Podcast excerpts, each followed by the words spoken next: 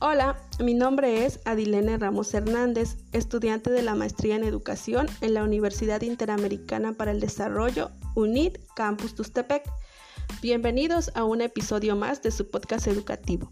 El día de hoy hablaremos sobre tres tipos de competencias, las pedagógicas, de investigación y evaluativas, las cuales deben poseer los docentes en ambientes virtuales de aprendizaje conocidos como ABA.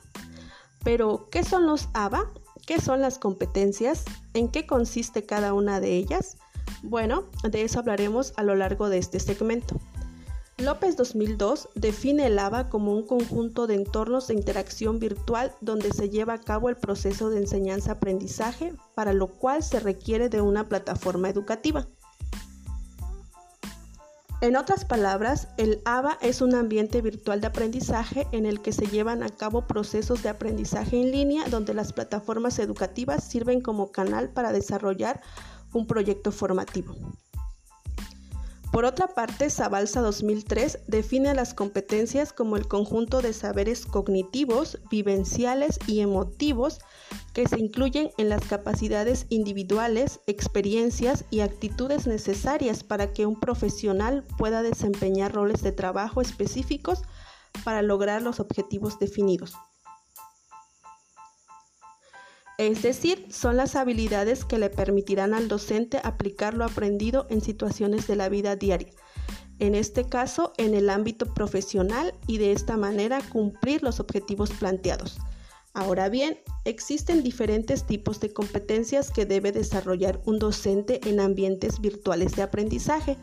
Hoy nos enfocaremos en las pedagógicas, de investigación y evaluativas.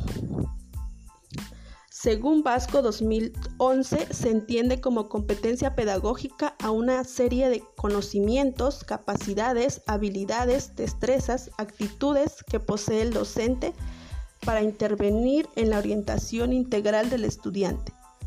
Convertir su práctica en praxis pedagógica es una de las actitudes más relevantes del profesor que orienta. Ejemplo de esta competencia pedagógica es la capacidad del docente para desarrollar el proceso de enseñanza-aprendizaje en entornos virtuales, lo que implica conocer el uso de las plataformas educativas, así como también conocer el currículo y aspectos como los estilos de aprendizaje de los estudiantes y la orientación y retroalimentación que les brinda. Continuando con la descripción de las competencias, las de investigación, según Muñoz 2017, son aquellas necesarias para que los educadores logren interpretar, argumentar, proponer alternativas, preguntar y escribir a partir de la experiencia pedagógica de acuerdo a la problemática que caracteriza el aula y la escuela. El docente pone en práctica esta competencia cuando utiliza instrumentos de investigación para conocer el contexto de sus estudiantes y así determinar las estrategias que resulten más adecuadas para su implementación en los ambientes virtuales. La investigación es una competencia que debe estar presente permanentemente en su labor porque es una forma de mantenerse actualizado en todos los ámbitos, pero primordialmente en lo que concierne a su formación como docente.